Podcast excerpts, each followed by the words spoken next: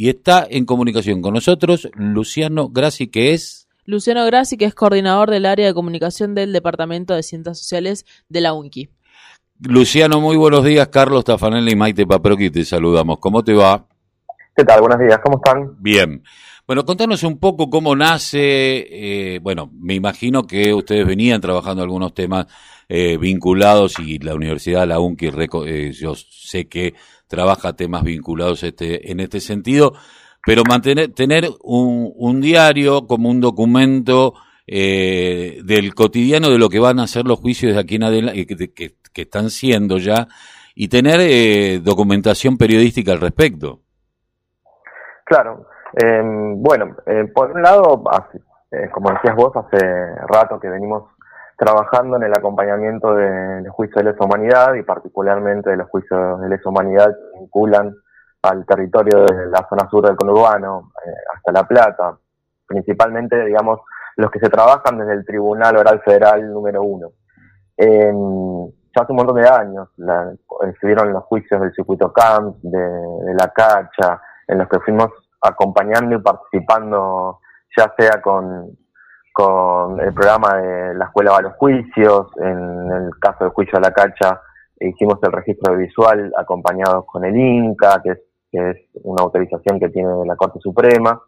Y, y este año, que, que, era un año particular, el juicio por, por la causa del Pozo de Quilmes iba a iniciarse en mayo y habíamos eh, armado una propuesta de, de seguimiento y de cobertura, que, por supuesto que con, con la, el contexto de pandemia cambió.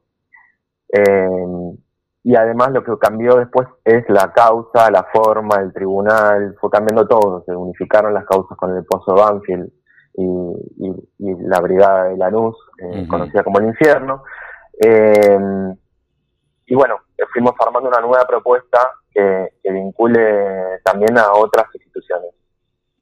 Eh, Luciano, eh, tenía, eh, yo pensaba, a, mí me tocó muy de cerca el tema el pozo de Quilmes porque alguna vez me tocó hacerle una nota al intendente en ese momento de Quilmes, Martiniano Molina, y bueno, cuando le hice la pregunta sobre el pozo de Quilmes lo confundió con un bache, ¿no? Eh, desde esa mirada de algunos intendentes que llegar a ser intendente y un 24 de marzo confundir al pozo de Quilmes con un bache, a esto me parece que hay, eh, hay, hay, hay que, es una demostración de que eh, también hay dos Quilmes, que hay una, que, hay un quiebre ahí en algunos sectores, sobre todo teniendo en cuenta que Martín Molina no es un tipo que tenga más de 45 años y que todos sabemos que en la brigada de Quilmes hubo lo que hubo? Bueno, el, el, todos sabemos también es una generalización que, que incluye unos otros y, y un otros que, que después es no es tan claro. Eh, mira, yo me acuerdo, Carlos, de, tu pregunta, yo formo parte del, del colectivo que, construyó la ley que desafectó y hoy formo parte de la gestión del Pozo de Quilmes, además, desde, además de mi trabajo en la universidad. Eh, antes de, que eso sucediera, en el 2016, que, se inició todo ese proceso, eh, un año antes había habíamos empezado un proyecto de extensión que, dirijo en la universidad a, visitar los, los sitios de, memoria y los que funcionaron o que fueron denunciados que tuvieron detenciones ilegales en Quilmes. Son muchos, eh, no solamente el Pozo de Quilmes o Puestos Vascos que... Eh, puesto Vasco, la, actual, lo que es la, la que era la comisaría, de la mujer, eh, ahí al lado de Itatí, al lado de Villa Itatí. Exacto, exacto. No solo esos dos, sino hay, hay varias comisarías que, que tienen denuncias del 75, del 76, del 77, la primera, la tercera. bueno, está lo, que fue el enfrentamiento al viejo bueno, digamos, hay eh, incluso las denuncias eh, nunca comprobadas en, en, el predio de lo que fuera Crisoldini, donde hoy está Carrefour, ¿no? Digamos, hay, hay, hay muchos lugares que estuvieron vinculados al terrorismo de Estado en Quilmes eh, y que la comunidad no, no está vinculada hoy eh, necesariamente con, con esa información ni, ni tampoco con ese con esa cotidianidad. Y más allá de, lo que decís vos, que, es cierto, digamos, porque no es lo mismo eh, hablar de la comunidad que, de un jefe de gobierno, ¿no? Claro. Eh, y, de una política de Estado, que, es totalmente distinto, pero hay mucho para hacer en la comunidad, hay mucho para hacer en el territorio, en, saber qué, qué, fue lo que efectivamente pasó en nuestro territorio y, comunicarlo y aprender y que se, se pueda trabajar con las escuelas, que se pueda trabajar con los vecinos, que se pueda trabajar con toda la comunidad quilmeña, incluso también con su gobierno y quienes representen en ese momento. Creo que también eh, de, la pregunta que vos decís a esta parte, hay mucho que se hizo. Se hizo, se hizo muchísimo. Y vos sabés que me hiciste acordar lo de la crisoldine, porque yo en ese momento tuve que cubrir eh, cuando la crisoldine era una siderúrgica donde que después se voló se, eh, eh, se implotó, no se explotó, se implotó para hacer el... Y cuando se empezaron a hacer las excavaciones para hacer lo que hoy es el, eh, el Carrefour, que conocemos todos, 12 de octubre de Avenida de Plata, encontraron huesos humanos. Y me acuerdo que el concejal Héctor Díaz, que en ese momento era del, del Partido Intransigente, pidió que a la justicia que intervenga porque había huesos humanos y que probablemente fueran, eh, fueran restos eh, vinculados a la dictadura. Bueno, en ese momento la jueza Margarita Iturburu eh, dio marcha atrás en, en, el seguir investigando. Y estas cosas me parece que también hay que sacarlas a la luz.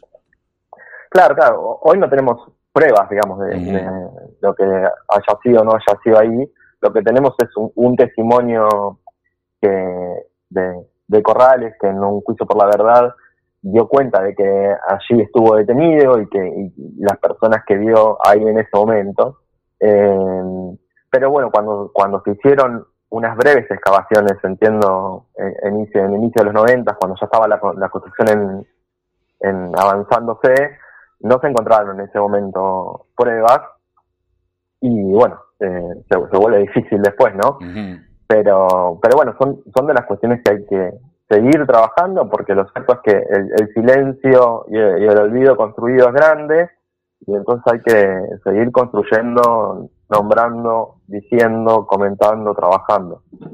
Luciano, eh, sabemos que son varias las organizaciones y las universidades que están trabajando en este proyecto y que reúne eh, las declaraciones de 400 testigos, eh, porque se investigan a 18 expresores, entonces los juicios eh, se articulan entre sí, pero quería saber cómo se organizan entre ustedes, siendo varias las organizaciones que están trabajando en esto y un montón la cantidad de archivos que tienen que, que organizar, valga la redundancia. Bueno, Maite, eh, es una buena pregunta porque creo que uno de los desafíos grandes es coordinar, ¿no? un, espacio en el que hay más de 10 instituciones que cada una tiene sus lógicas, sus, sus tiempos, sus formas, ¿no? Eh, mira, la, idea inicial de, ir ampliando esa cobertura, eh, por un lado, eh, nace de, las instituciones que están vinculantes en la gestión del Pozo de Quilmes, que es la Comisión Provincial por la Memoria, la Secretaría de Derechos Humanos del municipio, el colectivo Quilmes Memoria, Verdad, Justicia, y, también la Subsecretaría de Derechos Humanos de provincia. Y, luego, cuando se unificaron las causas, eh, empezamos a también a, dar cuenta de, bueno, cuáles son las instituciones vinculantes en la gestión de lo que hoy es el espacio por la memoria Pozo de Banfield o el infierno de Avellaneda. Y entonces se fueron sumando otras instituciones vinculantes.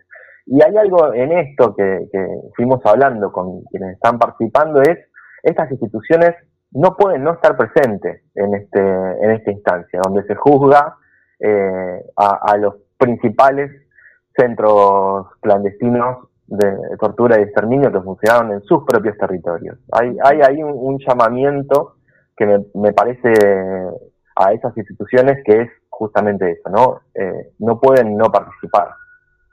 Ustedes hicieron como eh, llamaron a cada una de las instituciones o de a poquito se fueron acercando, eh, les comentaron la idea entre sí, ¿cómo surge esta, esta articulación entre tantas?